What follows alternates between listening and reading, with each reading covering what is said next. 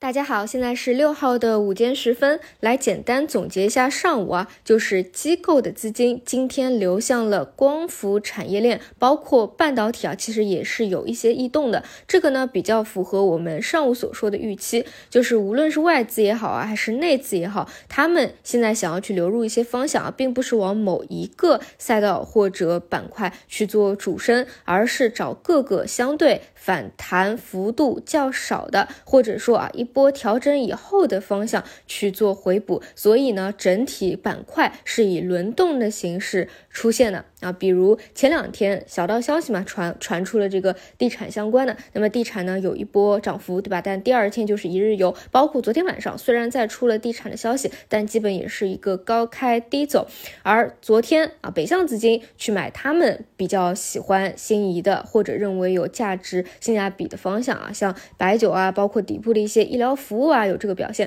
那么今天呢轮动到了光伏，对吧？赛道股这边昨天主要是汽车产业链啊，包括电动化、智能化这些细分方向，其实一些龙头股啊都是底部有一些回补的。那么今天轮动到了光伏，比如前期比较强势的，但是已经是连续下跌了。呃，一段时间的这个爱旭股份，对吧？电池片，那其中呢，光伏产业链啊讲过，相对来说，呃，从利润分配的环节来说，呃，细分方向资金比较认可的一个是 POE 胶膜啊，一个是 EPC 啊，电站啊，这个逻辑相对短期比较顺。那这些方向呢，其实是前期啊市场一直调整的时候，他们其实就有一些逆势活跃，或者说比较提前反弹的。那么这些细分方向，它的一个小趋势波段啊，相对会走的比较强一些。那其他的前期的这个。人气股啊，更多还是第一天的底部的超跌反弹，然后是这样的思路，也是比较符合预期的。就整体我对于机构标的的观点啊，这段时间没有发生过变化。就是从中期角度来说，现在不能说是真正的大行情的开始，这个依旧不判断从现在开始的。但是就这两天的行情，如果外资和内资轮番去回补啊，去以轮动的角度去流入一些相对比较低位的话，这个是可看的。应该现在还在这样的轮。轮动的过程当中，因此说到操作上，大家也不要期待说你就盯着某一个方向，对吧？它立马就走出一个主升来。现在更多是轮动撒网的一个阶段。就比如说啊，我就昨天不是拿那个宁德举例嘛，因为它相对处于一个呃箱体的底部。然后你如果看到某一天资金突然啊。这个大幅的流入开始进行一个分时的拉升了，你去做一个跟随的动作没有问题的。你看今天还是有一定的延续性，对吧？大不了你就做一个小波段走人就是了。当然，你如果啊认为它中期，呃，从它的增速角度来说，这个估值这个位置相对也是比较合理或者低位的，那你跟随短期啊这个介入的资金或者抢筹的资金去做一个偏中线思维的埋伏，这个也都可以啊。所以延伸到今天，像一些超跌反弹的光伏。产业链啊，用这样的思路，我觉得都没有什么问题啊。这个是机构类的标的，然后呢，再来讲到题材类的标的啊。那么在机构表现较好的情况下，题材它一定是会有跷跷板效应，相对受到压制的。比如说像数字方向啊，这个连板的高标安妮，如果今天给到一个负反馈，你可以理解成什么呢？就是整个连板高度啊，又是受到了一定的压制。再加上你们看前期一直提醒的退潮的高位的大消费，对吧？你看这几天都是连续。续的跌停啊，到现在为止，像前期的那个龙头西安。西安饮食嘛，虽然昨天回调到二十日线啊，有一波资金的回流，但是你看这几天的桂发祥啊，呃等等也好，对吧，都是连板的这个跌停，所以呃题材方向目前呢还处于一个相对冰点期。当然啊，数字经济今天也是有资金回流的一个迹象的，但是这个强度呢，确实在机构有表现的情况下，它就不会那么强。所以呢，还是要看啊，机构这一轮短期的回补到什么时候轮动结束了，那我觉得题材的方向。可能会有更好的一个效应，但是这一块毋庸置疑啊，还是值得继续看下去的。尤其是啊，这些趋势波段核心的标的，如果有回调呃趋势线的话，我觉得还是可以去试错低吸趋势低吸的啊，这样一个动作在的。哦，这是一个是机构的标，一个是题材标，已经讲完了。最后再来讲一下呃地产哦，地产呢，因为这两天有异动啊，所以大家聊的也会比较多，但是我相对就会讲的比较少一些啊。前期是因为小作文嘛，你都不能证实信息源，那肯定没什么好说的。那昨天那个信息呢，其实并不是特别重磅的一个消息啊，所以早晨其实也没有解读。今天也是如期个高开低走，然后今天早晨呢，也正好在看一些比较认比较认可的这个基金经理的一些纪要嘛，然后提到地产，他有去聊过啊，为什么他现在这个位置没有去配地产的一个原因，就是因为觉得还是有一个疑惑的，因为像这种周期类的东西呢，